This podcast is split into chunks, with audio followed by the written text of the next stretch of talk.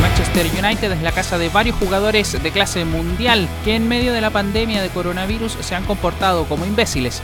El último fue Harry Maguire, el capitán del equipo, detenido en Grecia por pelear borracho y golpear policías. En ese pantano se erige como un superhéroe la figura de Marcus Rashford, el delantero inglés, se paró de frente a su gobierno y logró un triunfo político que benefició a un millón y medio de personas en el Reino Unido.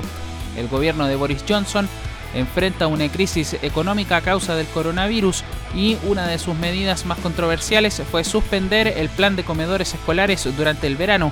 Esto hizo hervir la sangre de Rashford, quien envió una carta al Parlamento para revertir la medida. El delantero del United no se quedó ahí e hizo una colecta recaudando 35 millones de dólares destinados a alimentar a los niños más vulnerables del Reino Unido.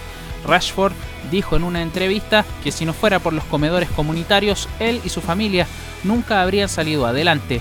Y ese fue un golazo de media cancha de Rashford. Marcus Rashford. Oh, glorious! El Parlamento decidió echar pie atrás y restableció la entrega de almuerzos. Por esto, la Universidad de Manchester nombró a Marcus Rashford doctor honoris causa por su liderazgo en la lucha contra la pobreza infantil.